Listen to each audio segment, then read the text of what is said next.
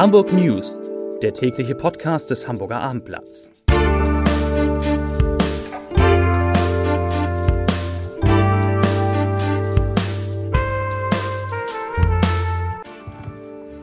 Hallo, moin, moin und herzlich willkommen zum Abendblatt News Podcast. Mein Name ist Matthias Iken und ich verrate Ihnen in den kommenden Minuten, wieso die Infektionszahlen in Hamburg wieder steigen, weshalb der Saisonauftakt des HSV plötzlich fraglich ist und warum ein Hamburger Geschäftsmann die Stadt Berlin heilt.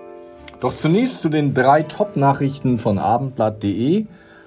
Auf Rang 3 landete die Meldung, Polizei stoppt illegale Schwerlasttransporte auf der A1. Rang 2 geht an die Geschichte, Fahrradparkhaus Kellinghusenstraße steht leer. Eine Fehlplanung?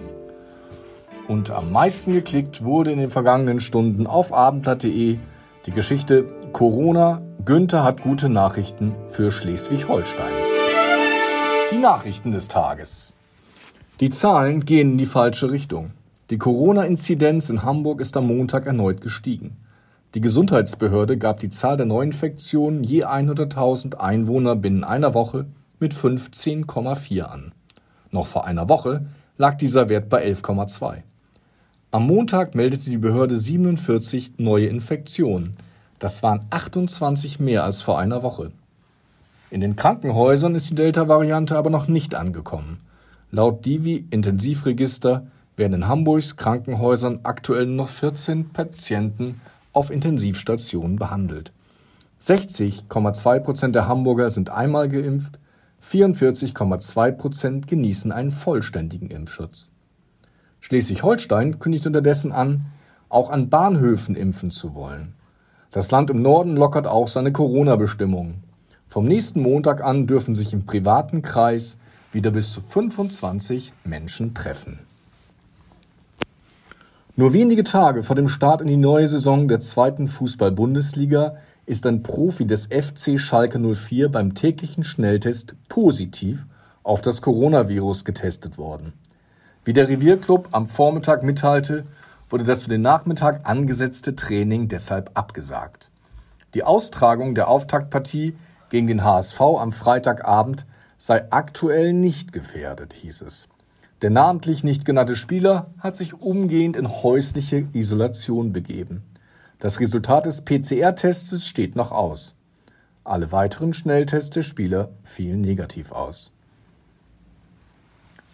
Das Jahrhunderthochwasser hat auch den Hamburger Kupferkonzern Aurubis schwer getroffen.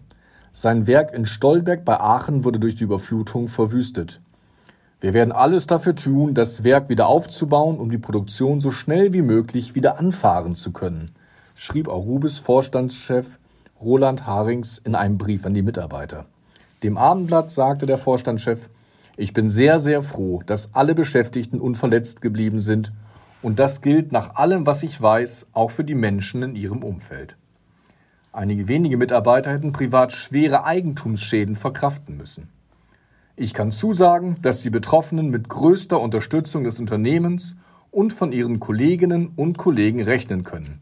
Wir leben bei Arubis die Solidarität, sagte Harings.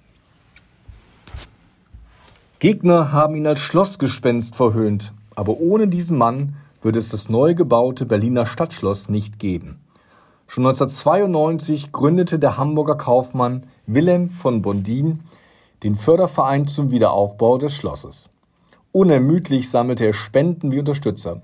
2002 erreichte Bodin sein erstes Ziel.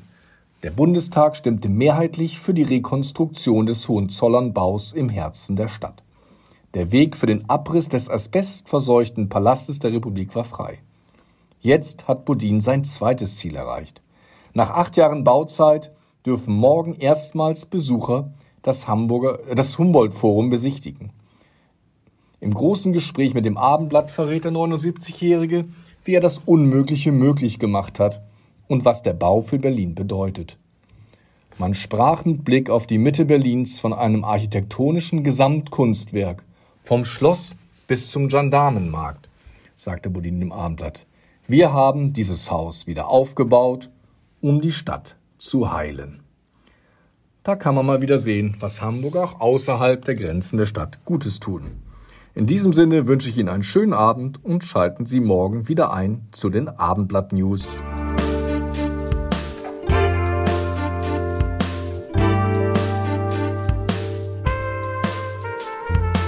Weitere Podcasts vom Hamburger Abendblatt finden Sie auf abendblatt.de slash podcast.